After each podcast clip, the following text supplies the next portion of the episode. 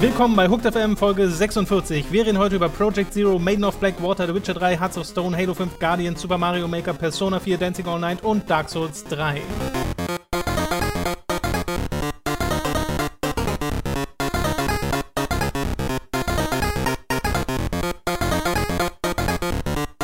Wir reden diese Woche ausschließlich über insgesamt sechs Spiele, die wir gespielt haben. Keine News, was vor allem daran liegt, dass diese Woche einfach nicht so wahnsinnig viel passiert ist. Dafür gab es äh, ein Versprechen, nämlich dass Nier New Project auf der Paris Games Week gezeigt wird. Und die ist am 29., 28., 29., ja, irgendwann nächste Woche halt. Äh, das heißt, da gibt es dann bald was Neues. Ja, anscheinend tatsächlich neue Footage oder erste Footage. Ja.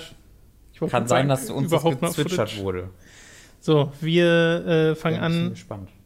mit Project Zero, Priesterin des schwarzen Wassers, wie es im Deutschen heißt. Wurde das eingedeutscht? Ja. Also Oder- ich war gestern im Wii U eShop und da steht Priesterin des schwarzen Wassers. Maiden of Blackwater. Allein schon Maiden ist so viel cooler. Maiden of Blackwater. Äh, ja, äh, ja. Das habe ich äh, nur angespielt, das ist also nur ein Ersteindruck. Ich habe irgendwie, ich glaube, knapp drei Stunden äh, gespielt gestern und äh, habe mich dafür von Witcher 3 losreißen müssen. Aber äh, es gefällt mir.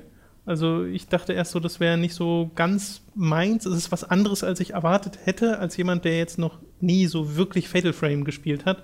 Und das ist ja der fünfte Teil von Fatal Frame. Ähm, weil es schon fast ein bisschen mehr in Richtung Action geht oder sich zumindest so anfühlt. Also ich finde es einfach, ich finde es nicht gruselig. Das ist so ein bisschen das Was? Ding.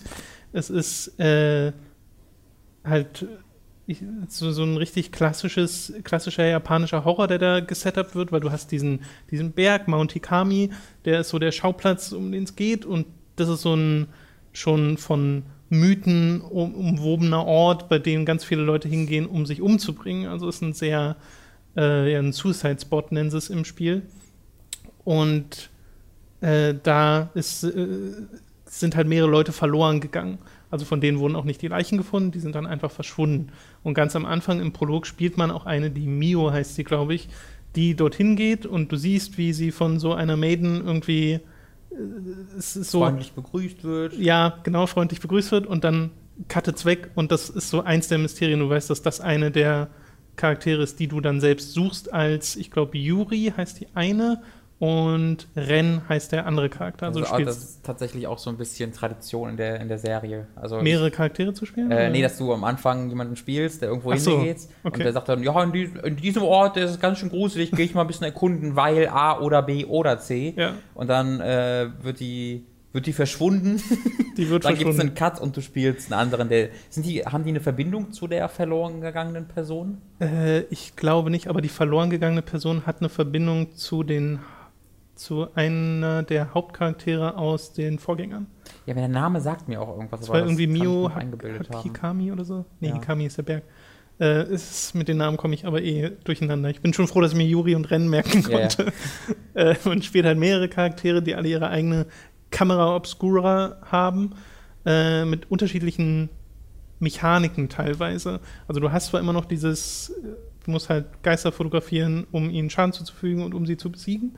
Und äh, da hat es mich nämlich überrascht, weil ich ganz am Anfang dachte, okay, das ist mir alles ein bisschen zu sehr Videospiel. Mhm. Und dieses ganze Videospiel-Sein reißt mich aus der Horroratmosphäre raus, beziehungsweise ich komme gar nicht dazu, mich zu gruseln, weil Ja. ich zum einen diese Kamera habe, mit der ich mich halt super wehren kann gegen alles, was mir entgegengeschmissen äh, wird. Zum anderen hast du auch sehr viele so Interface-Elemente, die ständig irgendwie angezeigt werden, äh, die halt dir auch immer wieder klar machen, okay, das ist ein Videospiel. Und es fühlt sich mega an wie ein PS2-Ära Survival-Horror-Spiel, was jetzt aber nichts Negatives sein soll, äh, weil es halt mechanisch ganz gut funktioniert.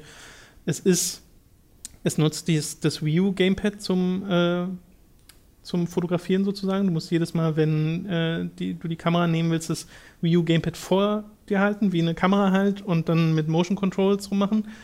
Hat mich mega gestört. Habe ich nach der, den ersten zwei Leveln ausgemacht. Ach, das, das geht, geht. das geht nämlich auch. Du kannst auch ganz normal mit analog, Dual-Analog-Stick Ah, äh, fotografieren. Dann drückst du einfach nur einen Knopf und dann kommt die Kamera halt so und du hast alle Anzeigen auf dem Fernseher. Mich hat dieses Wechseln total irritiert.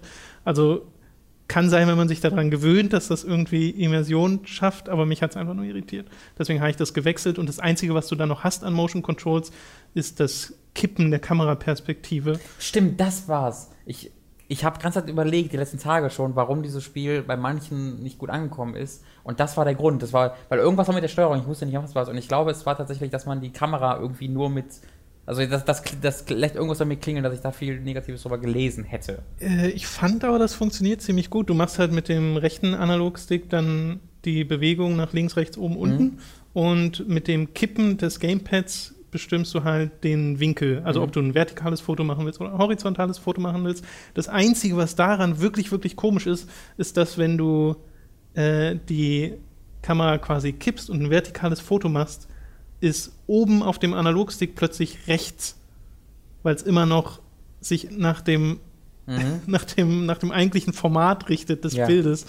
Äh, das heißt, die obere Seite vom Bild ist immer die obere Seite vom Bild und dahin geht der rechte Analogstick. Ich Okay. weiß nicht, ob das jetzt verständlich ist, aber jedenfalls ist es ein bisschen komisch, wenn man Aber das Bild denn, stark aber, kippt. also du spielst doch nicht wirklich, wenn, also ich, ich stelle mir gerade das vor, wenn du das so Längszeit hältst, um halt äh, so Fotos zu machen, dann läuft, warum läufst du denn währenddessen durch die Gegend? Also ich, ich, weil ich mir jetzt vorstellen, du bist doch wirklich einem, also A, gibt es Situationen, wo du die Kamera so halten musst und B, warum musst du da währenddessen großartig die Steuerung beherrschen, weil du damit rumläufst? Weil ich würde mir jetzt vorstellen, dass du einmal ganz kurz so längsseits gehst, das Foto machst und dann wieder normal machst. Äh, ja, ja. Das klingt als Du willst halt korrigieren. Also ich meinte gar nicht auch das Laufen gerade. Ich meinte jetzt wirklich nur, wenn du still stehst mit dem rechten Analogstick, bestimmst du halt trotzdem, äh, wohin die Kamera zeigt. Okay, Also das ist das Zielen Mhm. mit dem rechten Analogstick. okay, Und das, was du, das Motion Control ist wirklich nur der Winkel. Ausschließlich der Winkel. Ich verstehe. So. Und mit dem linken Analogstick kannst du dabei laufen. Das habe ich auch schon gemacht, weil es halt Geister gibt, die dir immer Ja. näher kommen und du gehst halt so rückwärts, Ja. wie in einem Third-Person-Shooter eigentlich, nur halt hier First Person.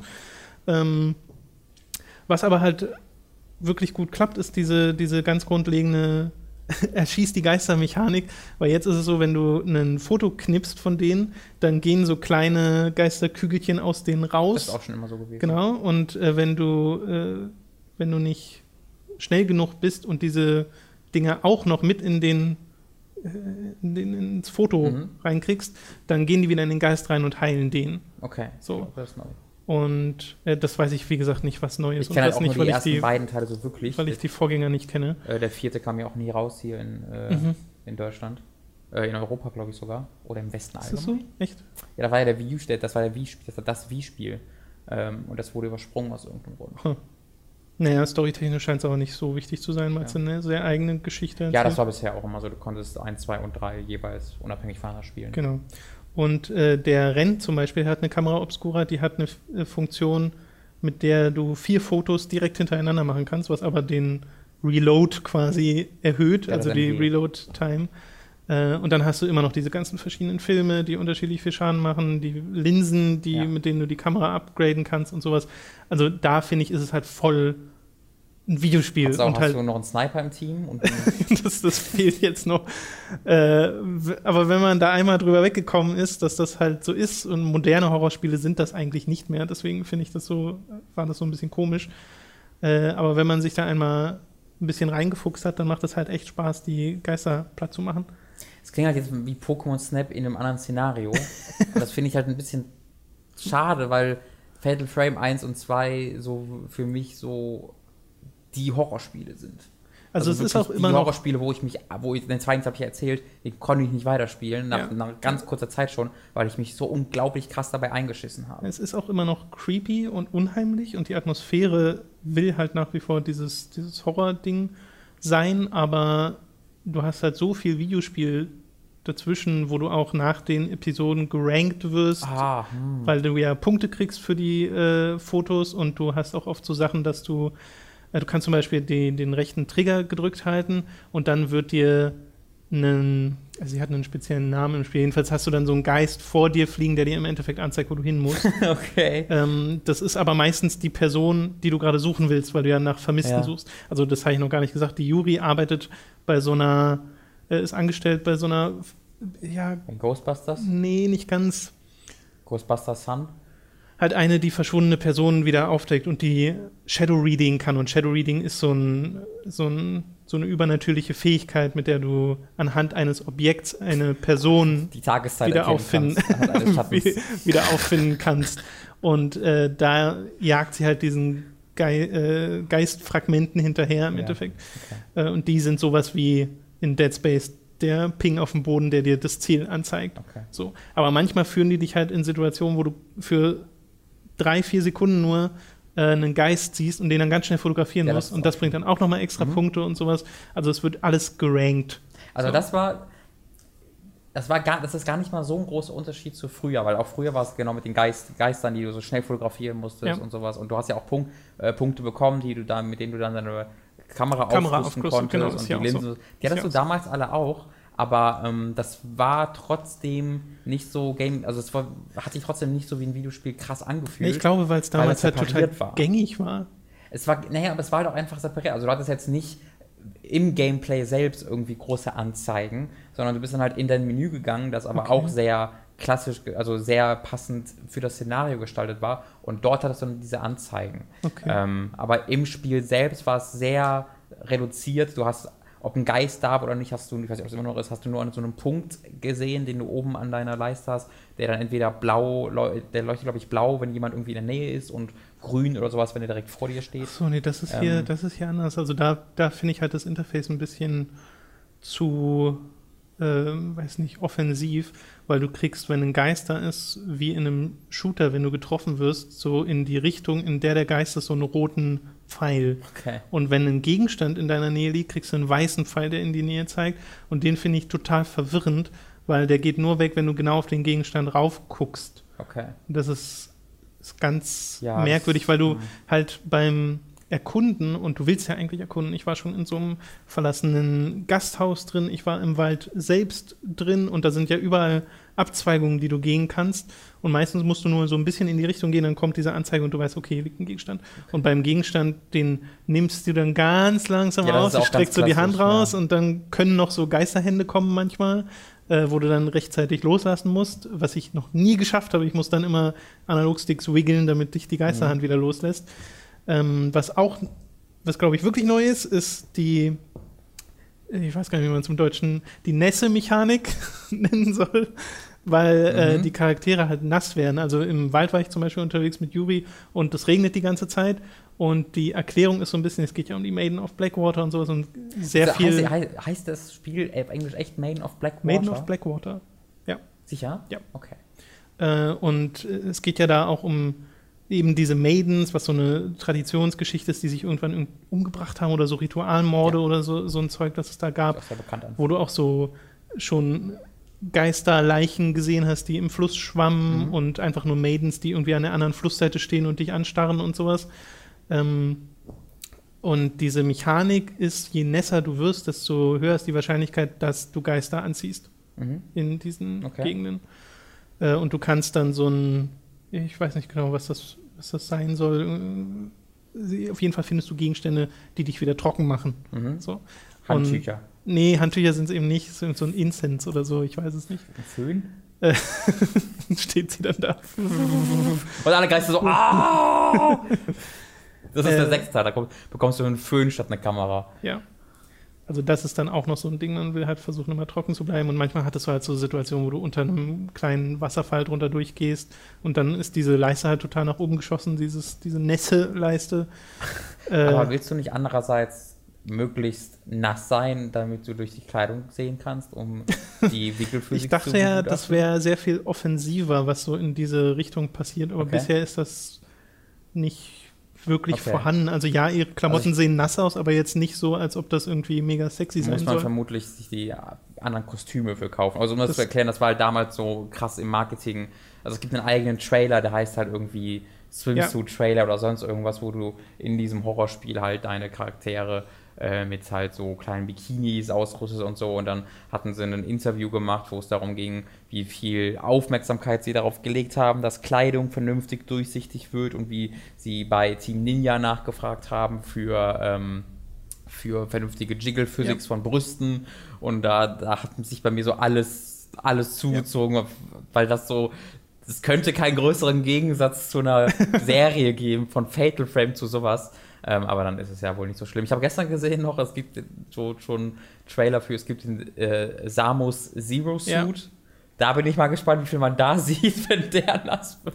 Nee, das finde ich auch total albern, aber äh, im Spiel merkst du davon nichts. Also, okay. wie gesagt, ich habe jetzt nur die ersten drei Stunden gespielt, aber da gibt es weder irgendwie obszöne Kamerafahrten oder irgendeinen Fokus darauf, dass die jetzt mega sexy sein soll. Und mhm. selbst das, es sind halt also die Miu, die du ganz am Anfang spielst, und die Yuri sind halt hübsche Mädchen, die ein bisschen zu kurze Röcke tragen, aber ansonsten. Ja, das ist granted. Ja, das ist.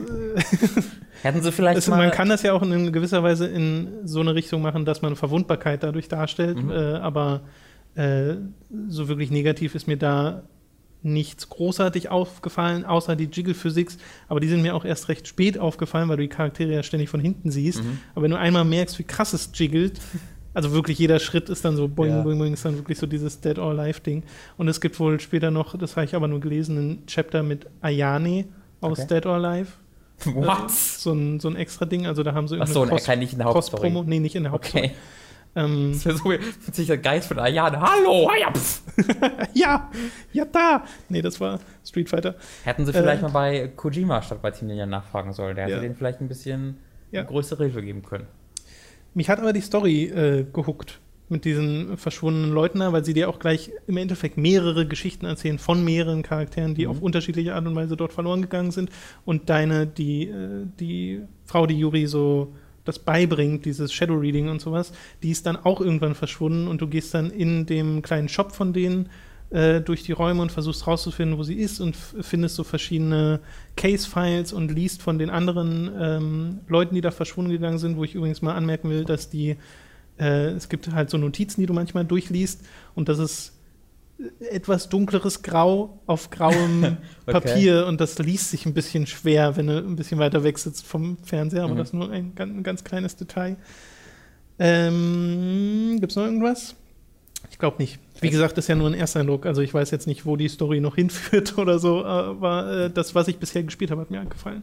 Äh, vielleicht, äh, also ich würde mir empfehlen, dass du vielleicht auch mal irgendwann in die älteren Teile reinguckst, weil die könnten jetzt, also wir hatten ja mal bei Time to 3 in den zweiten Teil reingeguckt. Auf der Wii hatten wir mal. Wo das nicht ganz gespielt. funktioniert hat, äh, leider Gottes, aber das war das tatsächlich. Es war aber sehr ähnlich zu dem, was ich jetzt gespielt habe. Ja, also mhm. das ist, wie gesagt, das ist vom Spielmechanischen hört sich das alles sehr ähnlich an, nur ohne also ich habe ja den Meiden auch nicht selbst gespielt, ich ja. kenne jetzt auch nur das, was Tom mit erzählt, aber es hört sich halt so an, als ob das ohne die Interferenzen, die es da zwischen Gameplay und, äh, und äh, Story und Szenario gibt, ähm, also dass du halt nicht so krass schlimmes Interface hast und dass du ähm, keine Jiggle-Physics hast und dass du vielleicht einen etwas größeren Story-Fokus äh, Story noch hast. Vielleicht. Ich wünsche wirklich, diese Anzeigen werden einfach weg, dass mir nicht angezeigt wird, wo ein Item ist, ja. dass mir nicht die Punkte angezeigt werden, wenn ich einen Geist treffe oder so, sondern ich will nur sein Leben sehen. Das mhm. ist schön, dass es mir das anzeigt, das reicht mir. Aber wie, wie zeigst du das an?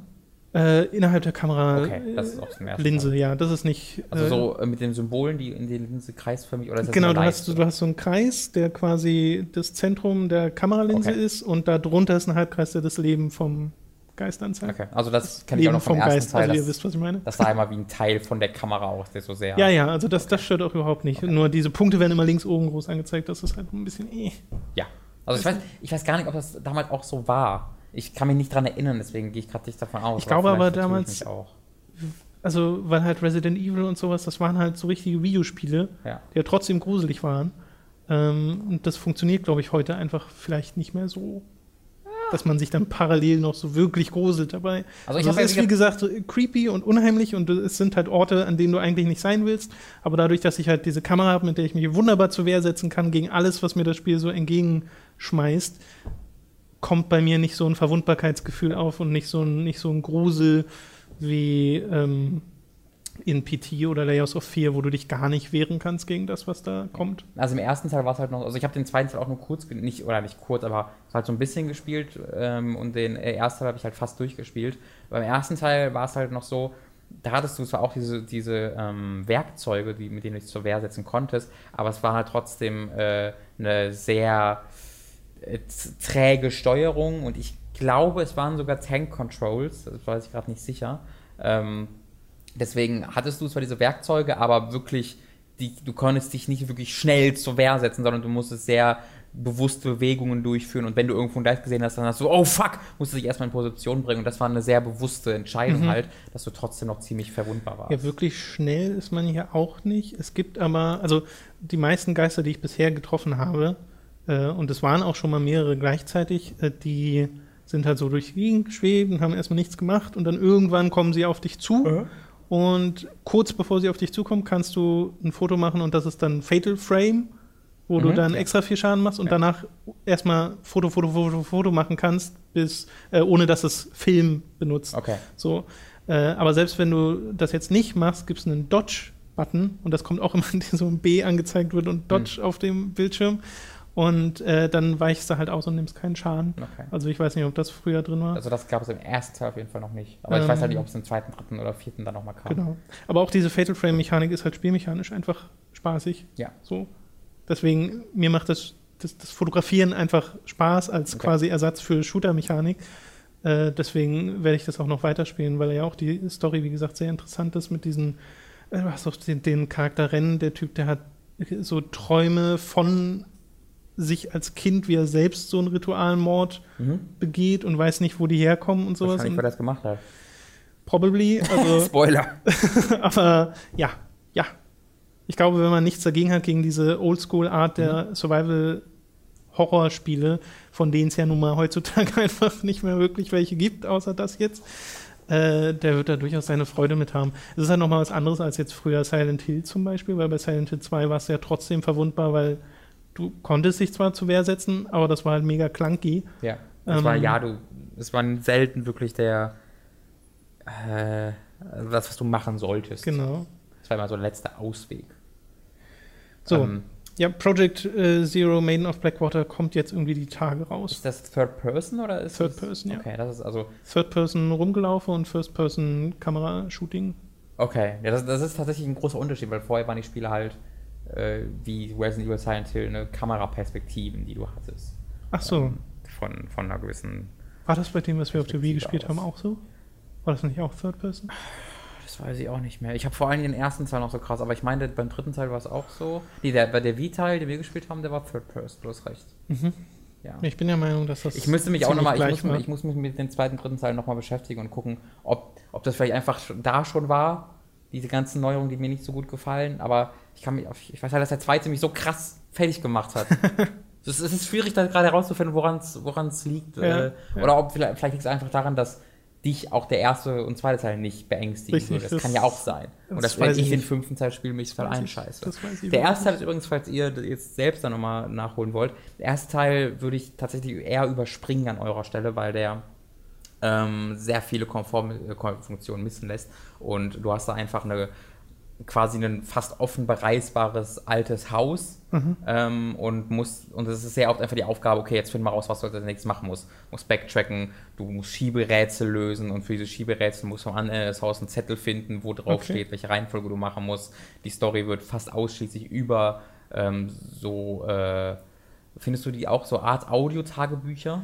Nee, Kristalle findest- sind das im ersten Nee, Teil? du findest hier halt ganz viel so Notizen Ich oder sowas, äh, die du lesen kannst. Ansonsten sehr viele Cutscenes, Okay. äh, alle vertont, sowohl auf Englisch als auch auf Japanisch. Kann man durch äh, im Hauptmenü einfach wechseln und ich habe auf Englisch. Oh, kommt Paket. Wir unterbrechen kurz. Wir waren bei der Sprachausgabe. Ich habe auf Englisch angefangen. Mhm. Englische Sprachausgabe ist ganz okay, aber dann ziemlich schnell auf Japanisch umgestellt, ähm, weil das einfach viel besser passt, weil dieses Spiel ist so grundjapanisch von dem Szenario allein schon Ja. äh, und allem drum und dran. Und äh, da hast du nicht dieses, äh, wie bei Fatal Frame 1 scheint es ja dann noch ein verhältnismäßig limitiertes Areal gewesen zu sein. Hier hast halt wirklich den Berg und hast so eine, kriegst ganz am Anfang eine Map von dem Berg Mhm. und siehst, okay, da gibt es noch zig Schauplätze, die noch kommen werden, immer weiter nach oben. Okay. Äh, deswegen nehme ich mal an, dass ein bisschen größeres Spiel ist, wobei es mir anzeigt, dass ich 20% der Episoden fertig habe. okay. Ich habe gerade mal Prolog, drei Episoden und so ein Intermission-Ding gehabt. Deswegen vielleicht ist es doch nicht so lang. vielleicht äh, täuscht das. Ja, also äh, was halt beim ersten Teil der Fall war, du hattest diese Audiospur, diese, du hast so Kristalle gefunden und die hast du dann irgendwie äh, abgespielt mit irgendeinem anderen Gerät. Ähm, und die, das waren wie so ganz alte Radioübertragungen, wo Ach du so. auch nur die halb verstanden hast und da waren ganz viele Interferenzen drin. Aber die Sprecher waren halt die Putz, irgendwie, weißt du, irgendwie die, Ja, ja, die ja. Köche und Putzfrauen von dem Unternehmen, wo sie gerade lokalisiert haben. Es war ganz, ganz, ganz, ganz, ganz, ganz furchtbar. ähm, und vor allen Dingen wurde die Geschichte halt dadurch erzählt und das war ein bisschen schade. Deswegen würde ich vielleicht eher direkt zum zweiten Teil gehen. Okay. Ja, Project Zero, Priesterin des Schwarzen Wassers, äh, anhand dieses Ersteindrucks auf jeden Fall durchaus ganz nettes Survival-Horror-Spiel. Es könnte, weißt du, ob das als verpackte Version rauskommt? Ja, ja, Bist du sicher? ziemlich. Weil Ich bin der Meinung, das schon bei Amazon gesehen zu Okay, ja, haben. dann, dann geht's ja. Ich Ja. hatte, weil vielleicht ist es auch nur in den Staaten, dass es dann nur digital rauskommt oder so. Ähm, ich war mich dann irgendwas zu erinnern. Weiß nicht. Halo, Halo 5 Guardians hast du gespielt und darfst zumindest über einige Missionen reden. Ich darf über vier Missionen reden, über Mission 1, 2, 3 und 8. Ähm, die, ja, die bekommt ihr auch zu sehen äh, morgen äh, in einem Stream, den wir da ansetzen, weil wir haben die, das Spiel recht früh jetzt schon bekommen und dürfen halt genau diese Mission auch zeigen, über die ich jetzt rede. Ähm, ich werde jetzt nicht zur Geschichte, also alles andere ist halt noch unter Embargo.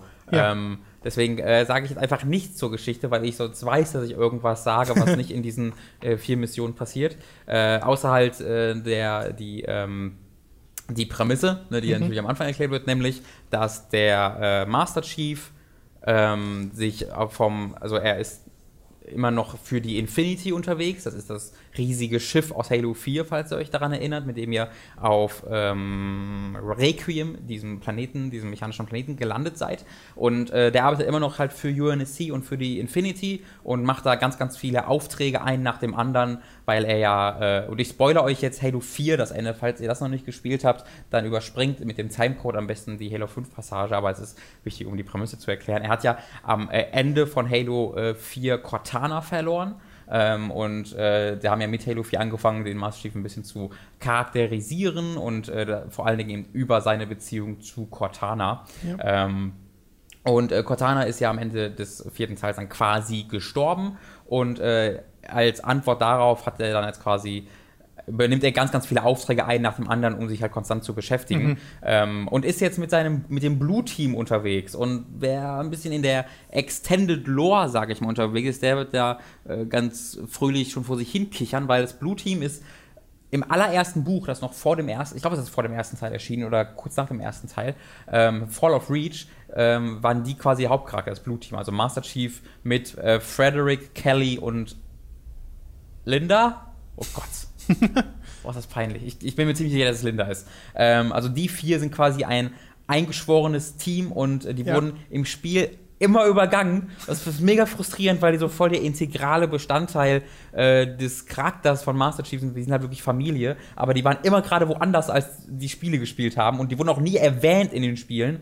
Ähm, und jetzt sind sie halt einfach da. Also diese Reunion vom Master Chief und dem Blue Team, die gab es in einem Comic dazwischen. Mhm. Und wenn ihr dann loslegt, dann sind sie halt schon wieder ein eingeschworenes Team und das wird auch nie angesprochen. Nee. Äh, das könnte ein bisschen awkward sein. Und äh, ja, diese, die machen halt einen Auftrag nach dem anderen und ähm, bekommen dann einen Hinweis auf bestimmte Ereignisse. Ich äh, benenne die jetzt nicht näher und äh, gehen dann verlassen, also verlassen dann quasi die UNSC oder hauen einfach ab und gehen zu diesem Ort, von dem, für den sie einen Hinweis bekommen, ohne äh, darauf zu achten, dass quasi die UNSC und die Infinity die zurückgeordert haben.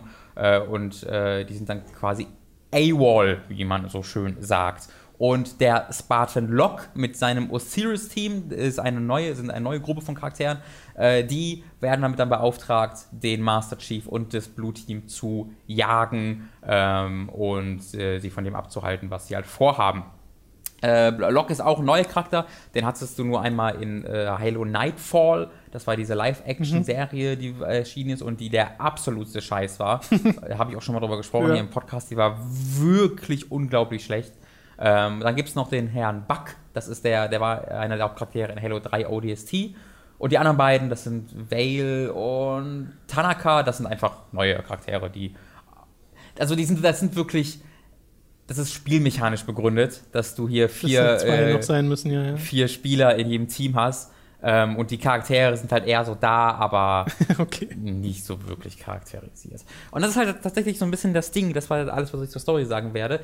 Der Vier-Spieler-Core, weil den konnte ich selbst noch nicht spielen, weil der Online-Modus ist noch nicht aktiviert. Du konntest alles bisher nur, also alles, was ich spielen konnte, war bisher die Singleplayer-Kampagne auch alleine. Aber diese komplette Kampagne ist jetzt eben darauf ausgelegt, zu viert äh, gespielt zu werden. Und deswegen hast du immer die drei KI-Kameraden dabei, während es ja bisher immer so war, dass du alleine unterwegs warst und äh, eben dann optional einen Koop-Kameraden äh, dazu konntest oder auch mal zwei. Also du konntest auch schon äh, zu drei, dass du zu, insgesamt zu viert spielst.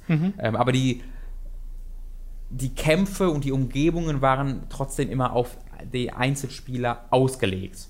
Und das ist jetzt in dem Sinne grundsätzlich anders, dass alle Kämpfe auf vier Spieler ausgelegt sind. Und ähm, das gibt dem an Ganzen ein völlig neues Gefühl. Also in diesen, äh, in diesen vier Missionen, die ich, äh, über die ich hier rede, äh, war quasi jeder einzelne Kampf und jede Arena äh, schon so groß und vielschichtig wie die größten Kämpfe in den letzten vier Halo-Spielen. Okay. Ähm, du hast zig optionale Wege. Also du hast jetzt ja so eine, du hast ja auch ganz viele neue Abilities. Du kannst ja ähm, jetzt äh, Klippen hinaufklettern, indem du zweimal A drückst. Also wenn du dieser typische langsame Halo-Sprung, wenn man ihn noch von früher kennt, und dann willst du irgendwo hinspringen und komm, tippst so genau vor die Kante, bist dann davon so ein bisschen abgestoßen und gleitest dann langsam gegen, äh, gegen Grund. Kennst du das, wenn du irgendwo hinspringen willst, das nicht kommst, stattdessen stößt du nur davor und fliegst dann langsam zu Boden und alles dauert so mega lange und das gibt's halt nicht mehr, weil so wenn du jetzt halt die nächsten Klippe oder wo du hinspringen willst, nicht so ganz erreichst, drückst einfach nochmal A und der klettert dann halt da hoch. So. Ähm, und du kannst natürlich sprinten, äh, wie es auch in Halo 4 schon war. Aus dem Sprint heraus kannst du den Nahkampf-Button machen und du checkst die Gegner halt so weg. Du aktivierst quasi deinen Boost und rammst in die Gegner rein, wo die dann einfach, also wenn du auf höheren Schwierigkeitsgraden spielen, überleben die das, aber wenn du es auf niedrigen, niedrigeren Graden spielst, dann wird dann einfach direkt so Havoc, Havoc aktiviert und die fliegen einfach nach Bagdad. Das ist extrem lustig, das zu sehen, ähm, wenn du das halt mit Grunts machst, vor allen Dingen die Ja, ja. kleinen Viecher. Ähm, und du hast mit B einen äh, Ausfallschritt, also wo du auch deinen, ähm, deinen Jetpack quasi aktivierst und dann einfach schnell nach links oder nach rechts, nach hinten oder nach vorne dich boostest. Und so kannst du eben auch schnell den äh, irgendwelchen Bedrohungen ausweichen. Also das Spielgefühl ist unglaublich viel schneller. Ähm, gleichzeitig äh, hast du jetzt mit LT, wie bei, wie bei Call of Duty zum Beispiel, mit allen Waffen einen Zielmodus. Vorher war das immer so, du hast vor allen Dingen aus der Hüfte geschossen und ähm, konntest mit dem rechten Stick zielen und mit dem linken, mit dem linken ähm, äh, Trigger hast du die Granate geworfen. Und jetzt ist es halt sehr viel klassischer wie in anderen Shootern auch, dass du mit dem linken Trigger halt zielst mit allen Waffen. Aber ähm, es ist immer noch so, dass das nicht unbedingt nötig ist. Also du kannst jetzt zwar mit deinem Sturmgewehr zielen, aber erstens, das geht nicht wirklich viel näher und die Schüsse werden auch nicht wirklich stärker fokussiert. Also es, es ist eher eine Spielerei als alles Okay. anderes. Also so andere Waffen wie das Battle Rifle oder das DM DMR, was es halt früher auch schon gibt, das profitieren davon, aber äh, es gibt schon auch viele, viele Waffen, die du trotzdem noch einfach aus der Hüfte herausschießt. Also es ist jetzt nicht so, dass du es wie Call of Duty spielst, dass du ständig so einfach LT drückst und dann snappst du zum Gegner, schießt einmal und das war's dann. Nein, es fühlt sich immer noch sehr Halo-ig an. Ähm, was mir unglaublich Spaß macht, also ich habe jetzt diese, diese Mission schon zwei, drei Mal gespielt in verschiedenen Schwierigkeitsgraden. A, die KI verändert sich unglaublich stark. Also während es auf normal ist, dass ich da, ich habe tatsächlich am Anfang diese Mission auch auf normal gespielt und es war mir dann einfach zu langweilig, zu Mhm. easy, weil heroisch auch so ein bisschen die empfohlene, der empfohlene Schwierigkeitsgrad ist. Und dann merkst du auch schon einen krassen Unterschied. Aber auf legendär fangen die dann wirklich an, dich zu flankieren, miteinander zu arbeiten. Und das ist halt das Cool, dass das geht. Denn jedes dieser Kampfareale hat halt irgendwie drei oder vier Ebenen. Es ist sehr, sehr vertikal. Du, es kann immer sein, dass gerade einer unter oder über dir, hinter dich rennt oder neben dir rennt. Du selbst hast ganz viele Optionen, die zu flankieren. Du hast Wege, die meinetwegen von Eis verdeckt sind. Dann kannst du in dieses Eis reinrammen mit dem Nahkampfmove und da findest dann einen optionalen Weg durch irgendeinen Okay, cool. Berg, wo du dann hinter ihn rauskommst. Äh, immer wenn du irgendwelche Wege findest, äh, liegt da irgendwie eine coole Waffe, wodurch du belohnt wirst, äh, dass, du die, dass du dieses Areal erkundet hast. Und äh, das macht unglaublich Spaß. Also ich hatte in der Sekunde, wo ich diese vier Missionen gespielt habe, sofort Bock, diese vier Missionen nochmal zu spielen. Ähm, ich bin da spielerisch wirklich begeistert von. Das ist, ich glaube, ich hatte mit keinem Halo bisher so viel Spaß. Und allgemein ist es, muss ich lange drüber nachdenken, bis mir ein Shooter einfällt, der mir so viele Freiheiten und Möglichkeiten gelassen hat. Es ist diese bekannte Halo Sandbox, die aber jetzt um ein Fünffaches vergrößert wurde, äh, was natürlich auch demzufolge hat, dass fünffach so viele Gegner immer auf dem Bildschirm sind.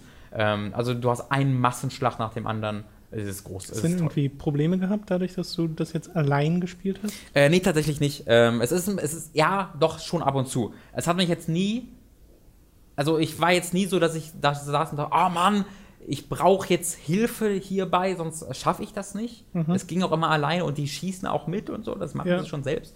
Aber es, das, das Störendste, was mir wirklich aufgefallen ist, dass äh, wenn du jetzt äh, stirbst, ähm, dann bist du halt nicht direkt tot, sondern du bist erstmal nur K.O. Ja. und kannst dann, äh, hast dann so eine kleine Sidebar, die halt leer geht und wenn die leer ist, bist du wirklich tot und bevor das passiert, können halt die, die Leute zu dir kommen und dich wiederbeleben. Ähm, und die Wegfindung dieser KI ist furchtbar. Also die ist wirklich ein Desaster. Wenn ich, ich war einmal in so einer kleinen Kuhle, also das, heißt, ich war halt draußen unterwegs und da war halt so eine Art Kuhle im, in dem Stein, wo ich halt genau drin saß und dann K.O. gegangen bin. Und die Leute um mich rum sind dann halt so zu mir hinge, hingesprungen, standen dann vor dieser Kuhle, wo es dann so ein bisschen abwärts ging, haben so ein bisschen mich angeguckt und dann war ich tot. Und du merkst halt richtig immer, wie sie, wie ich gehe K.O. und dann bleiben sie kurz stehen, unterbrechen, was sie tun Ja. Berechnen so eine Sekunde lang, was sie tun müssen und befinden sich dann auf einem sehr starren Weg zu mir. Ja, okay. ähm, und gerade auf, auf den höheren Schwierigkeitsgraden geht dann ab, äh, verringert sich auch die Zeit, die du hast, um wiederbelebt zu werden. Und deswegen tut man sich dann Gefallen, indem man einfach sagt, okay, wenn ich K.O. bin, bin ich tot. Ja. Und falls ich mal wiederbelebt werde, ist das ein Bonus, aber ich gehe nicht davon aus. Ähm, weil das ist frustrierend dann zu sehen, dass man, man kann auch den X-Button drücken und sagen, ey Leute, ich bin K.O. dass man den sagt, ey, kommt jetzt sofort zu mir. Aber wie sie dann so, oh Gott, ha, da sind Gegner und da ist einer, der K.O. ist, was soll ich tun? Dann sind sie so völlig überfordert. Ähm, Gleiches auch, du kannst dich hier so ein bisschen kontrollieren, indem du auf dem äh, D-Pad nach oben drückst. Kannst du ihn quasi, wenn du auf den Gegner zielst und nach oben so. drückst, dann sagst du, greif den an. Ja. Und wenn du auf den Boden äh, zeigst, sagst du, geh da hin. Und wenn du auf ein, auf ein Fahrzeug zeigst, sagst du, steig da ein. Aber du hast nur dieses eine Kommando für alle. Ähm, du kannst also nicht, also wenn ich jetzt, ich habe einen bei mir im Team, der hat meinetwegen einen Sniper. Und dann ist auf der anderen Seite des, der, des Canyons gerade ein Sniper. Oder ein, ein Gegner, der mit einem Sniper auf mich schießt. Und dann will ich dem Sniper von mir sagen, Ja. ey, greif den mal an. Aber ich kann nur auf den zeigen und oben drücken. Und dann rennen die einfach alle zu dem hin, in die Gegner rein und sind alle sofort tot. Okay. Ähm, deswegen habe ich sehr schnell es sein gelassen und nicht mehr diese Kontrolle benutzt. Weil es war wirklich jedes Mal, wenn ich dann irgendeinen Befehl gegeben habe, sind sie immer gestorben. immer, weil sie immer dann direkt stringent dahin rennen oder stringent. Und gucken dich so treu doof an. Ja, ne? genau so fühlt es sich an. Und das ist tatsächlich sehr schade. Also ich konnte es auch wunderbar so spielen. Ähm, das Problem, also was, was du ständig halt bemerkst, ist, wie viele Optionen dir gerade flöten gehen. Weil du halt siehst in diesen Arealen, wie viele Wege es gibt. Und ah, da wäre perfekter Punkt zum Snipern. Hier könnte jemand flankieren, da könnte jemand im Nahkampf Ja. gehen. Also es ist quasi darauf ausgelegt, dass du diese Manöver machen kannst, aber du kannst sie im Singleplayer nicht wirklich tun. Ich wollte gerade sagen, das, sie haben doch auch gesagt, dass sie es als Koop-Spiel entworfen haben. Genau. Und Es- nicht wie eigentlich sonst eher als Singleplayer-Spiel, in dem halt auch Koop möglich ist, Ganz genau. sondern andersrum. Ähm, was, was ich halt gut finde, ist, dass diese vier Missionen auch im Singleplayer großartig viel Spaß gemacht haben. Ja. Also es war jetzt nie so, dass ich sagte, auch das, also das hat man bei Koop-Spielen ja oft so, dass es einfach dann keinen Spaß macht im Singleplayer. Ähm, aber das ist hier nicht so, sondern ich hatte eher das Gefühl, okay, es würde jetzt noch mehr Spaß im Koop machen, Ja. obwohl es mir jetzt schon verdammt viel Spaß macht. Das ist halt sehr schade, dass das kein Splitscreen hat. Und das ist tatsächlich tragisch. Also es hat überhaupt gar kein Splitscreen. Weder im Multiplayer noch im Singleplayer. Es hat natürlich einen Koop-Modus. Also weder in der Kampagne Ja, noch im Online-Modus. Ja. So sollte ich sagen. Ähm, es gibt überhaupt gar kein Splitscreen mehr und das ist für Halo, was der Vorreiter, einer Ja. der Vorreiter dieses ganzen Couch-Koop-Shooter-Dings auf der Konsole war. Ja, GoldenEye, ich weiß. Auch Halo war ganz, äh, ganz gut dabei.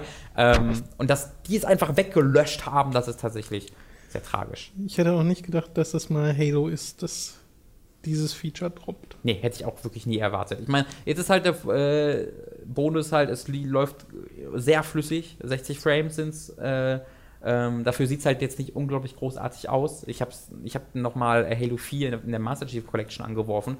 Das sieht jetzt nicht viel schlechter aus tatsächlich. Mhm. Also ich, ich hab, hatte jetzt keinen links war Halo 4, rechts war Halo 5 Vergleich, aber ich war, ich habe Halo 5 gespielt, 5 Minuten Pause, Halo 4 gespielt und da habe ich das Gefühl, ich würde jetzt nicht den Unterschied Ja, aber erkennen. das hat man im Endeffekt Ähm. schon in den Gameplay-Videos davor gesehen, dass das jetzt kein so großer Schritt ist. Genau, aber der Unterschied ist halt, dass die Areale gigantisch sind, dass Mhm. du ungleich mehr äh, Charaktere auf dem Bildschirm hast und deswegen auch viel mehr Explosionen überall. Also Ja. es ist trotzdem sehr viel spektakulärer, aber sie haben halt die Entscheidung getroffen, eher auf Framerate und auf Scale zu gehen, als jetzt einfach die Grafik zu verbessern. Und auch wenn das auf den ersten Blick vielleicht ein bisschen enttäuschend ist, war das, glaube ich, die richtige Entscheidung. Okay. Dann äh, beim nächsten Mal mehr zur Story. Äh, genau, wenn das. Embargo dann vorbei ist, also ich werde dazu auf jeden Fall ein Review machen, ich habe das ja früh genug so, bekommen. okay. Ähm, und äh, ab wann kommt denn der Multi? Ich glaube am Mittwoch oder Donnerstag oder Frei nächste Woche. Ach, irgend, irgendwann demnächst startet irgendwann der Multiplayer-Modus. Und dann gibt es, oder nicht der Multiplayer-Modus allgemein, sondern es gibt so spe zu speziellen Zeiten, kannst du spezielle äh, Modi spielen. Mhm. Und dann kommt auch irgendwann noch der Koop-Modus dazu. Ähm, also das wird alles so nach und nach gedroppt, deswegen kann ich noch kein wirkliches Review schreiben, Okay. leider. Ich habe The Witcher 3 Hearts of Stone durchgespielt in der letzten Woche. Das hat mich so etwa 15 Stunden gekostet. Sie bewerben es als 10-Stunden-Ding, also das ist schon mal ein Bonus, man braucht ein bisschen länger. Äh, und ich bin sehr begeistert von diesem DLC oder von diesem Expansion Pack, weil es eine in sich geschlossene, quasi schon fast neue Episode oder so eine Mini-Episode in der Witcher-Saga ist. Also das wäre schon fast ein eigenständiges Spiel, dieses Tales Hearts of Stone. Witcher Lands. Weil, hör auf damit, Telltale Witcher. das hat man beim letzten Mal. Telltale Witcher. Es führt zwei neue Charaktere ein, die sind zwei der besten Charaktere, die es gibt in, äh, der, in den bisherigen Witcher-Spielen. Es macht ein neues Mysterium auf, das am Anfang noch sehr klein scheint.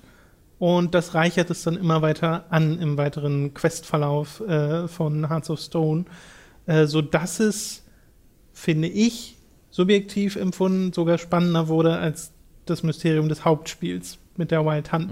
Das kann aber auch daran liegen, dass ich Hearts of Stone jetzt sehr kompakt innerhalb von einer Woche nacheinander erlebt habe, während ich Witcher 3 Wild Hunt sehr fragmentiert nur mitbekommen habe. Also die Hauptstory von Wild Hunt vor allem, die halt eine riesige Pause bei mir hatte in der Mitte und am Anfang total ja, langsam in Fahrt kam, weil ich halt ständig links und rechts und links und rechts irgendwas gemacht habe. Ähm, damit meine ich jetzt nicht, dass irgendwie die Nebenquests oder so schlechtere Geschichten erzählen. Äh, es fügt sich da wunderbar ein und wäre, wenn es jetzt Teil des Hauptspiels wäre, einer eine der stärksten Parts gewesen Mhm. vom gesamten Spiel. Also es hat mir wirklich, wirklich gut gefallen, weil es halt auch so ein großes Spektrum an Emotionen abdeckt. Also mal ist es halt mega spannend, dann bist du so total dabei und willst wissen, was als nächstes passiert. Es kann aber auch total leichtherzig sein. Und dann, es gab eine Quest, bei der ich wirklich mehrmals laut loslachen musste, weil sie einfach so lustig ist und sie was machen mit diesem sehr stoischen Charakter von Geralt. Und äh, das hat halt einfach nur Spaß gemacht. Es macht einfach nur Spaß. Es gibt eine Quest, die etwas länger ist in Hearts of Stone, bei der ich sehr, ja, schon, ich, ich nenne es mal aktiv gemerkt habe, dass die besser gewesen wäre ohne Kämpfe, weil da sind die Kämpfe mega reingezwungen und passen eigentlich null zu dem Szenario, in dem du gerade bist. Und ich habe mich gefragt, warum gibt es jetzt hier klassische Witcher-Kämpfe, wenn sie das alles mit Dialogen hätten Mhm. machen können. Äh, das fand ich an der Stelle ein bisschen schade. Aber ansonsten habe ich keine großen Beschwerden an dieses Add-on. Es macht auch, es schlägt einen sehr interessanten Bogen zur Hauptstory, beziehungsweise nicht unbedingt zur Hauptstory, aber zu äh, Geschehnissen aus dem Hauptspiel, äh, den ich super smart finde, der das Spiel auch nochmal bereichert. Deswegen, da gibt es wirklich keine Beschwerden. Das ist ein wunderbares kleines Expansion Pack. 10 Euro, ne? Und für Also du 10 sagst, und du sagst klein. Euro. Ja, 15 Stunden. Also Ja. es ist einfach, es ist wirklich ein eigenes Spiel im Endeffekt. Ja. Also, man kann sich auch den Arkham Knight Season Pass für 40 Das ist, Euro kaufen. Das ist so kein Vergleich. da also, kam jetzt gerade ein neuer Racetrack raus, Tom. yay. Tom. Ich habe auch gesehen, ihr Plan für die nächsten drei Monate kam raus mit Kostüm. Ja, und da haben sie so, und es gibt ja noch so zwei, drei Story-Kampagnen und da haben sie schon gesagt, ja, die werden aber auch nicht länger sein. also bitte, bitte macht uns nicht so fertig, die werden auch nur eine Stunde gehen. nee, das ist Das, kein, kein das ist, Vergleich. also, könnt ihr euch ja selbst auswählen, Ja. welchen DLC ihr euch da kauft. Hearts of Stone ist sogar so vorbildlich, dass es dir am Anfang, so wie du es installiert hast, kommt ein Splash-Screen, der dir sagt, willkommen, Hearts of Stone, danke für den Kauf. Du kannst jetzt auf drei Möglichkeiten das spielen. Entweder du machst dir einen kompletten, also du startest ein, ein neues Spiel, in dem du nur Hearts of Stone spielst, mit einem vorgefertigten, vorgelevelten Geralt. Dann Mhm. erlebst quasi nur dieses Spiel. Und da merkt man halt, okay, es funktioniert auch als eigenes Spiel, würde es auch total.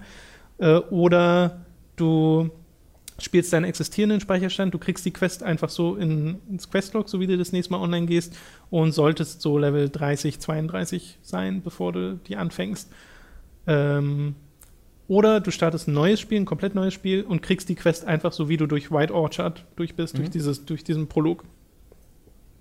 Total vorbildlich. Ja. Also, dass du allein das Ding solo starten kannst, ohne überhaupt den Speicherstand zu haben, finde ich total super. Hört sich cool an.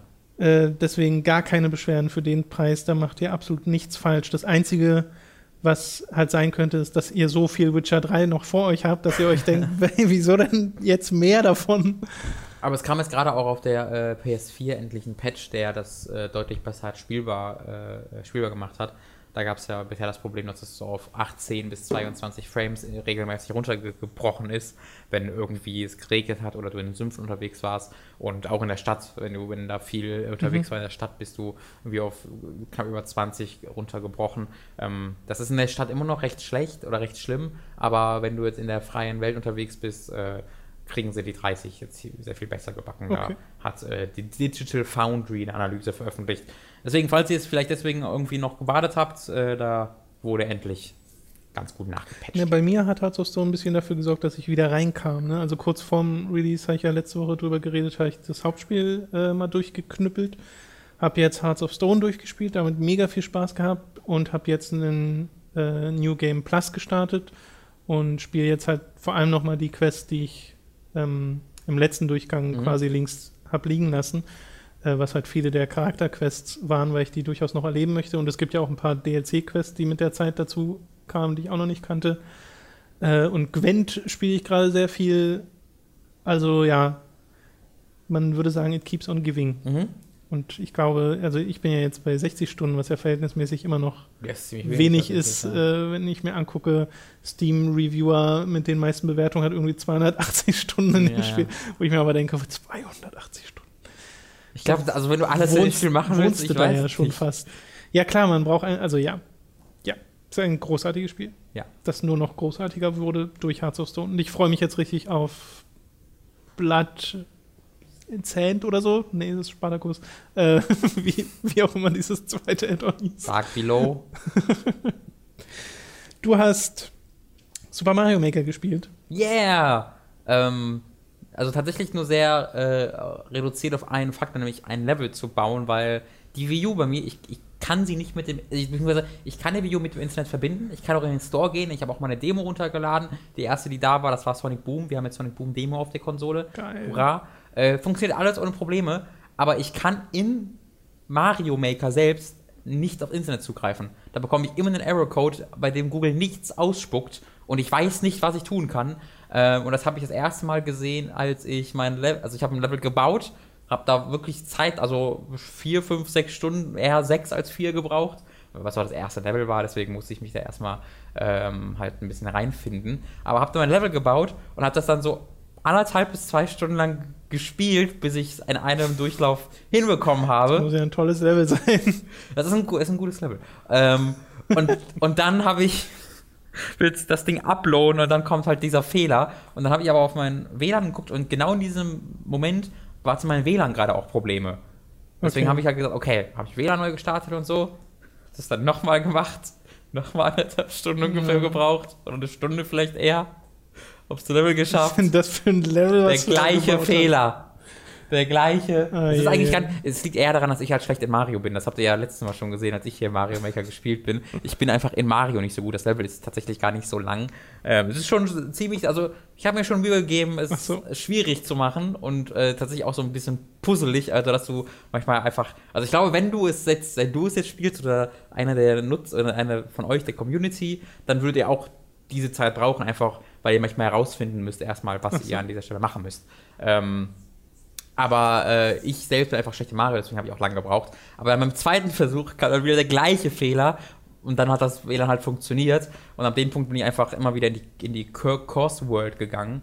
Ähm, und dann versuchte er auch mit dem Internet zu connecten und ich, es geht einfach nicht. Wo ich mit, mit, mit Kabel verbinden, hat scheiß Ja, Video ja. kein Ethernet-Port. Ja. What the Fuck, Nintendo. Oh, so, wirklich dieser Unglaube, wo ich hinter meinem, hinter meinem Fernsehtisch lag und mit dem Ethernet-Kabel so versuchte, wo ist denn, what?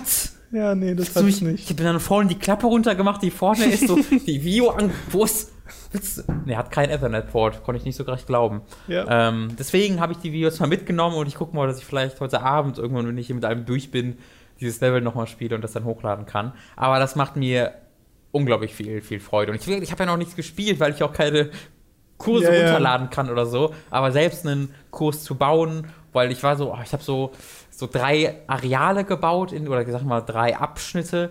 Dann saß ich da und dann wusste ich nicht mehr weiter, bin ich schlafen gegangen. Am nächsten Morgen bin ich aufgewacht, habe das Ding so aufge aufgerufen, das äh, Gamepad angemacht, wenn ich im Bett lag, hatte direkt so eine Idee und hab dann, konnte dann weiterbauen. Das ging dann deswegen so übers Wochenende verteilt. Ähm, das ist ein, ich, also wäre für mich, glaube ich, der beste Kaufgrund bisher für eine Wii U. Ähm, das, Äh, da würde ich nochmal drüber nachdenken, aber es ist auf jeden Fall ein sehr guter Kaufgrund für die Wii U. ja, also es ist gro sensationell großartig. Toll. Und dass man dann auch immer zwischen allen Spielen hin und her wechseln kann.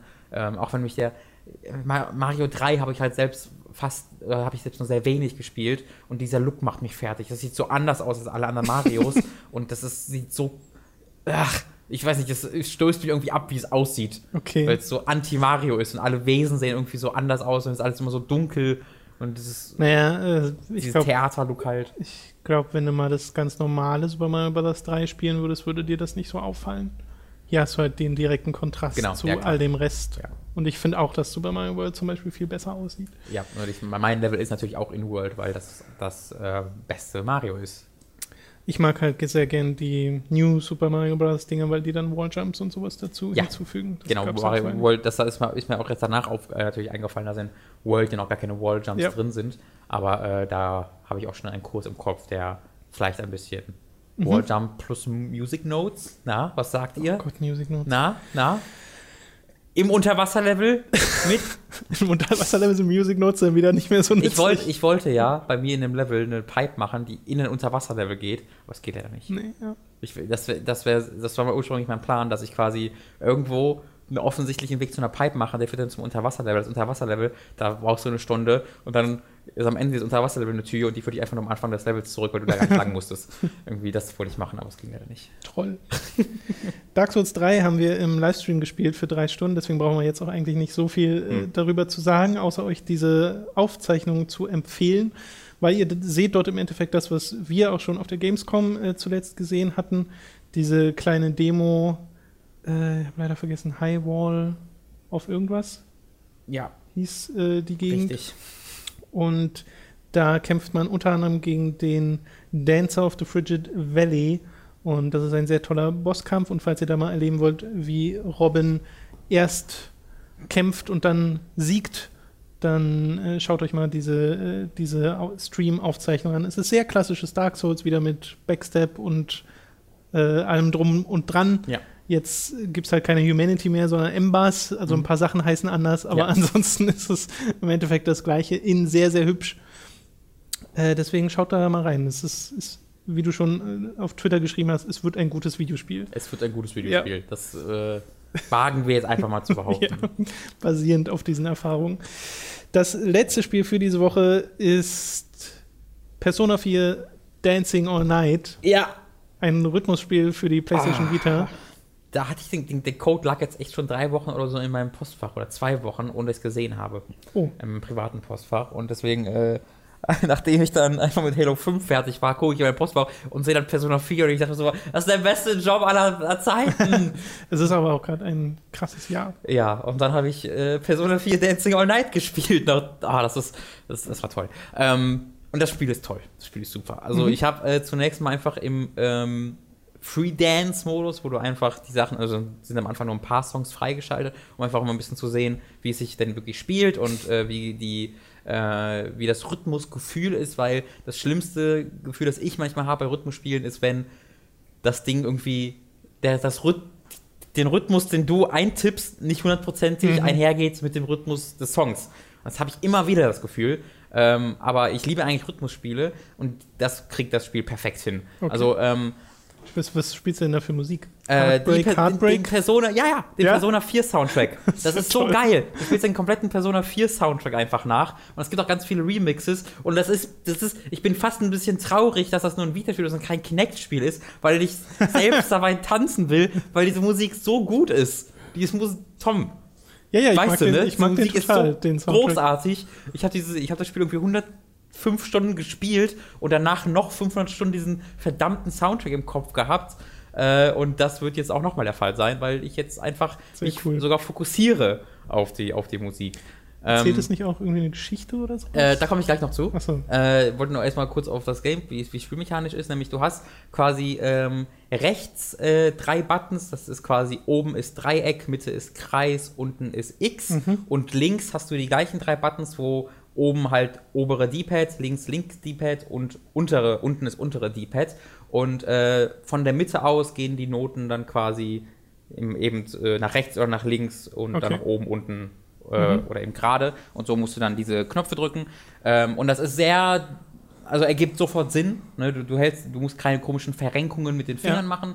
Du hast dann noch so optional gehen manchmal so Kreise von der Mitte aus. Und äh, wenn die dann den äußeren Rand berühren, kannst du den rechten oder linken Analogstick flicken. Einfach so gleich einmal gestellt nach mhm. oben. Und das hat mich so ein bisschen rausgebracht, weil das halt wirklich, du bist eigentlich perfekt ne, bei den, auf den Knöpfen und um also dann zu einem Analogstick zu kommen, musst du so komisch nach ja. unten gehen. Und ähm, auf den höheren Schwierigkeitsgraden, die ich halt schon ausprobiert habe, ist halt wirklich bam, bam, bam, bam, bam, bam, bam, bam, bam, bam, bam, bam, bam. Und wenn du dann dazwischen noch Zeit finden sollst, den Analogstick zu drücken, das hat nicht so ganz geklappt. Auch weil die mich immer eher aus dem Rhythmusgefühl rausgebracht haben. Also diese Hauptnoten, die du machen musst, die sind immer perfekt, geben auch einen eigenen Rhythmus und diese Analogstick-Flicks, die sind halt immer optional, die musst du nicht machen.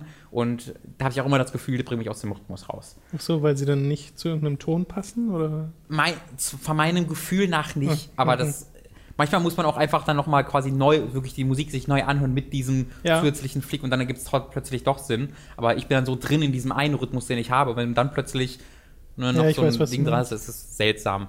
Ähm, du hast auch noch immer, also es ist immer so ein bisschen wie so ein Klatschgeräusch, wenn du einen Knopf drückst.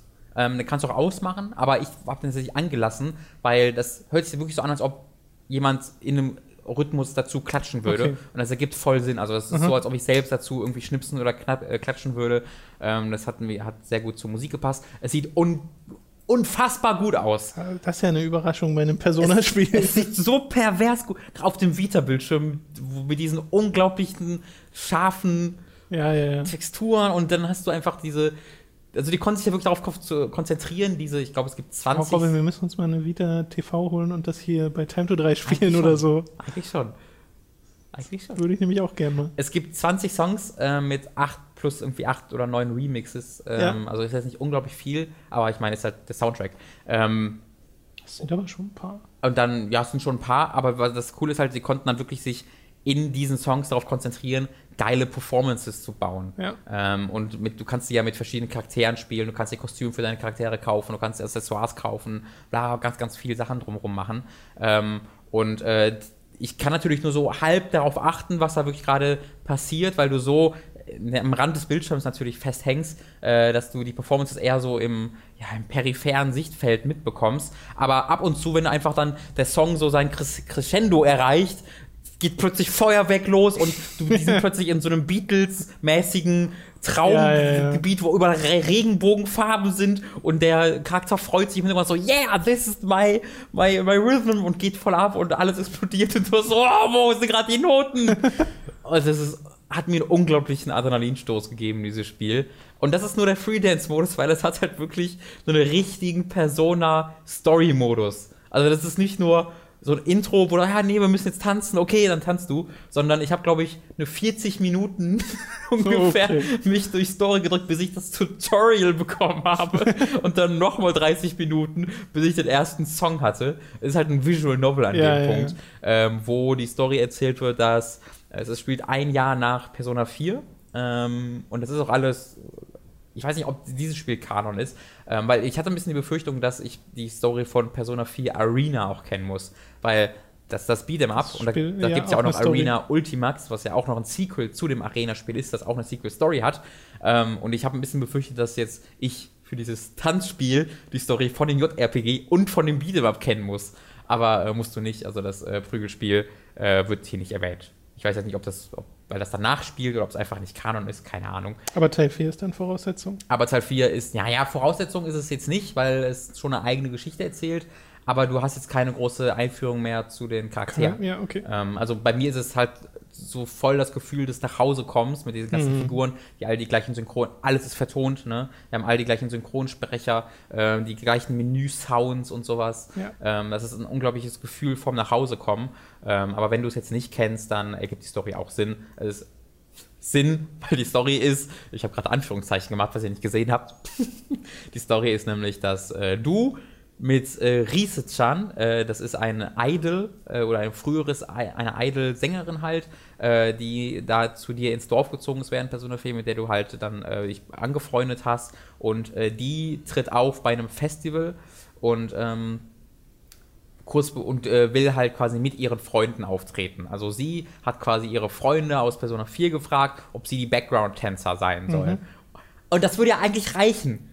Das wäre eigentlich schon, also das würde als Story-Voraussetzung, um dir jetzt eine Ausrede zu geben, warum du mit diesen Figuren jetzt tanzt, würde völlig reichen. Oder? Ja. Ja. Ich dachte auch, das wär's. Aber dann kommt erstmal so eine andere Gruppierung von Idols, die nicht so wirklich böse sind, aber und auch nicht, also die sind keine Antagonisten, aber sie sind halt so die Nachfolger von Riese und äh, du merkst so ein bisschen, dass Riese sich Sorgen macht, dass sie jetzt nicht mehr der Star ist, sondern diese neue Gruppe es gibt, aber gleichzeitig bist du ähm, befreundet mit der äh, Hauptsängerin in dieser anderen Gruppe. Also es ist jetzt nicht einfach nur, das sind mhm. die Bösen.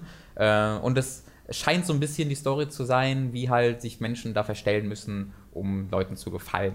Ähm, und gleichzeitig scheint es auch so ein bisschen einfach dieses Idol- Business zu analysieren. Also du sprichst auch mit dem Manager von dem so. und der und der Manager oder die Managerin von dieser anderen äh, Idol-Gruppierung ist so eine total also die ist wirklich fast schon böse. Äh, die hat mal eine in einer Doku über ihre Idol-Gruppierung hat die die alle völlig zusammengeschissen und fertig gemacht und gemobbt, aber mit Absicht, damit die sich besser verkaufen, damit Leute quasi aus Mitleid mit der so. Gruppierung, weil die so eine Arschloch-Managerin haben, noch mehr zu der stehen und die damit mehr Geld macht. Ja. Also äh, solche Stories hast du da. Auch das wäre eine gute Prämisse, dass du dann gegen diese Gruppierung und dich. Aber nein, dann gibt es nämlich noch ein Gerücht, dass wenn du die Website des Festivals, auf das, dem du auftreten sollst, um 12 Uhr nachts besuchst, jetzt wird's Persona. Startet ein Video von einer verstorbenen ja. Idol-Sängerin. Ja. Alles klar. Die dich in die Welt von den Schatten zieht. Und dort gibt es dann diese so eine Stimme, ich glaube, das ist dann die verstorbene Idol-Sängerin, das ist noch nicht wirklich bestätigt, die halt will, dass du es, dass du mit den Shadows zusammen tanzt. Und die hat selbst noch einen Tanz und dadurch versucht zu verbildlichen, dass du quasi so tanzen sollst, wie sie und die Shadow es will, damit du quasi die anderen glücklich machst und denen das gibst, wovon sie glauben, dass du es bist. Ja, es ist quasi der, der Konflikt, dass andere von äh, glauben, dich zu kennen ja, ja, und ja. von dir wollen, dass du dich so verhältst, wie sie glauben, dass du bist, aber eigentlich bist du ja völlig anders und du hast dann quasi deine eigene, Ta also das ist so ein bisschen Meta, weil äh, sie startet quasi diesen Song und die Shadows versuchen, fangen an zu tanzen und äh, du selbst kannst dich nicht mehr bewegen. Und dann äh, lässt äh, Reese ihren iPod fallen und dann stand halt das Persona 4 Theme auf dem iPod von Reese und die Shadows werden halt so unterbrochen und dann sagen sie, ey, wenn wir jetzt mit unserem Ausdruck, wenn wir unsere Gefühle einen Ausdruck geben, mit unserem Tanz und denen zeigen, dass wir gar nicht so sind, wie die sein, also wie sie sagen, dass wir sind, dann können wir die Shadows von dem Einfluss von dieser toten Idol-Sängerin befreien. Und dann startest du den übelst krassen Dance und dann befreist du die Shadows und die Shadows gehen in den Himmel und die Idol-Sängerin sagt, okay, und dann hast du mich wieder aus dieser Welt rausgeworfen. Und jetzt wird quasi, haben sie quasi ihr Investigation-Team wieder gestartet, um herauszufinden, was mit dieser anderen Welt los ist, weil dieses andere Idol-Team ist irgendwie in diese Welt auch reingezogen Mhm. worden. Und Ja, das, wie gesagt, das klingt sehr nach Persona. Persona muss immer irgendwas mit Mitternacht sein und Richtig, und- irgendwelchen mysteriösen Ereignissen. Ja, und metaphorisch, dass du Ja, herausfinden ja, musst, wa- wer du wirklich bist. Ja. Und das ist aber ganz interessant, weil Persona 4 war ja die Geschichte davon, dass eben diese Jugendlichen alle in irgendeiner Art und Weise eine Illusion gelebt haben und sich in irgendeiner Art und Weise verstellt haben für die Außenwelt und dann im Laufe dieses Spiels quasi herausgefunden haben, was sie wirklich möchten, um das dann auch nach außen zu tragen. Und das war mal auf die Sexualität bezogen oder darauf, was sie beruflich machen wollen. Ähm, also ganz verschiedene Themen, sehr erwachsen, richtig cool. Und das scheint jetzt so ein bisschen eben das Gegenteil äh, zu sein, wo äh, eben der Bösewicht in Anführungszeichen ähm, möchte, dass Menschen sich dem anpassen, ähm, den Erwartungen quasi Mhm. anpassen. Aber das ist halt auch interessant, weil dieser Bösewicht ist nicht wirklich böse. Also der sagt, der will halt, dass die für, dass sie tanzen. Ja, Und jetzt- ja. Also es klingt Ne? halt so, als würden sie sich schon so das nehmen, wofür Persona steht, geschichtlich, aber Mhm. trotzdem soll es halt wahrscheinlich ein viel gut Spiel sein. Nicht? Also das ist so viel gut, wie es Persona 4 auch war. Das, nämlich, dass Okay. du halt in den Szenen, wo sie miteinander reden, ganz so, ah, und die äh, sprechen halt, haben, haben halt so eine ganz innige Freundschaft, diese Personen kennen ich sich glaube, super. es macht auch einen Unterschied, Ähm, dass du halt nicht kämpfst, sondern tanzt. Ja, also es ist eher viel gut als andere, aber Ja. wenn die Motivation hinter dem Tanzen sind schon auch sehr, Okay. sehr hart. Aber Okay. ich, ich, es gibt einen so einen Moment, nämlich wenn äh, sie in dieser Welt drin sind und Yu, also der Hauptcharakter, den du ja im äh, Persona 4 noch selbst benannt hast, der heißt quasi in den, Ja. äh, in, in, in den Beat'em-Ups und jetzt auch hier in dem Spiel heißt er J-Y-U, Yu, hat auch einen eigenen Sprecher im Gegensatz zum vierten Teil. Ähm, und du bist halt in dieser Welt und der sagt, tanz, tanz doch für uns. Und Yu sagt, ja, fuck, fick dich doch. Und dann holt er einfach seine Persona hervor und will die einfach alle äh, wegblitzen mit seinem Ding. Aber geht nicht, weil äh, dieser, dieses verstorbene Idol halt äh, sämtliche Gewalt verbannt hat aus Ah. dieser Welt. Und deswegen fängt er dann halt an zu tanzen. Und wenn du da richtig gut tanzt und wirklich einen guten Score bekommst, dann, das ist so gut, dann am Ende des Songs ruft er dann wirklich seine Persona hervor. Und die Persona kommt so und dieser Song findet einen neuen Höhepunkt. Und dann beschwört die Persona eine Elektrogitarre und legst du den, das übelste Solo hin zu dem Song und dann besiegst du, besiegst du so die Gegner. Das ist ziemlich cool. Es ist wirklich, wirklich, wirklich Das cool. ist Ich- wirklich cool. freue mich sehr darauf, ähm, das weiterzuspielen. Ja. Ihr müsst wirklich darauf vorbereitet sein, wenn dieser Story-Modus startet. Ihr Dauert lest, ihr Mhm. lest, ihr lest und ihr müsst wirklich einen Gefallen daran haben, an diesem Visual Novel-Style und daran an den Charakteren. Ich finde schön, wie viel äh, andere gute Spiele Atlas aus Persona 4 hervorbringt. da könnte sich Fabula Nova Crystallis Mhm. mal eine Scheibe von abschneiden. Ja, weil, sie auch, weil das auch ein bisschen umgekehrt war, ne? weil bei äh, äh, Fabula Nova Crystallis war es so, nimm das hier, das bekommt ihr alles, weil wir wollen das machen. Und bei Persona ist es eher so, ah, die Fans wollen sowas vielleicht, Genau. den Fans gefällt der Soundtrack, dann Ja. lass doch vielleicht sowas machen. Und dass sie dann eben nicht den einfachen Weg wählen und mir dann einfach eine Compilation von Songs und Tanzen geben, sondern wirklich eine Story drum schreiben und ähm, ganz viel neue Zeichnungen machen und auch Charaktere neu, darum, äh, neu dafür erfinden. Das ist Ja, klasse. und das, wirklich cool. passiert hier halt innerhalb von sieben Jahren, weil Persona 4 kam ja irgendwie schon 2008 raus Mhm. oder so. Und nicht innerhalb von zwei. Ja. Also ich bin sehr zufrieden, weil ich habe auch versucht, mal Persona 4 äh, Arena zu spielen. Ja. Aber ich mag halt das Genre nicht und das ist ja exakt das gleiche, auch dass Mhm. du in dem Story-Modus sehr, sehr viel Visual Novel hast. Und ich war immer traurig, dass ich das nicht so wirklich genießen konnte. Äh, ich denke mir die ganze Zeit, ich müsste Persona 4 mal fertig spielen, aber das, ich weiß nicht, wann das passieren soll. Es ist ein 100-Stunden-Ding. Ja, eben. Das ist ja nicht mal ein 100-Stunden-Ding, wenn man alles macht, sondern es ist halt ein 100-Stunden-Spiel. Ja, weiß Aber es ist, ist eines der besten Spiele aller Zeiten. Es, Mhm. würde sich, es würde sich lohnen. Okay, dann sind wir durch für diese Woche. Ein, ein buntes Spieleangebot gehabt. Ja, Mit einem sehr schönen Abschluss, finde ich. Das war gestern, äh, das war äh, am äh, Freitag sehr cool, weil wir haben halt Dark Souls 3 zu Ende gespielt. Ja. Da gucke ich in meinem Mailpostfach und finde da den Halo. Code für Halo 5, wo ich halt aus dem Stuhl gefallen bin. Und dann am Samstagabend exakt gleich, als ich Halo 5 fertig bin, gucke ich dann Persona. und finde einfach Persona. Sehr gut. Ähm, oder als ich halt für den Abend fertig gespielt habe, äh, Halo 4, Halo 5. Okay, alles klar, dann hören wir uns nächste Woche oder vielleicht nochmal mit Halo und äh, ein bisschen mehr In-Depth Ich oder vielleicht auch halt die Woche nicht, da Ich drauf. glaube, das Embargo ist am Montag halt noch. Ja, ja, vielleicht die Hm. Woche, vielleicht die Doch, Woche ich glaube, da das ist genau am Montag rum. Weil am Dienstag, ich glaube, es kommt am Dienstag raus und am Montag müsste das Embargo Okay. sein. Dann, ihr werdet es ja sehen. Schauen wir dann. Ihr werdet es ja sehen. Äh, bis dahin, euch viel Spaß mit was auch immer ihr diese Woche zockt Mhm. und bis zum nächsten Mal. Tschüss.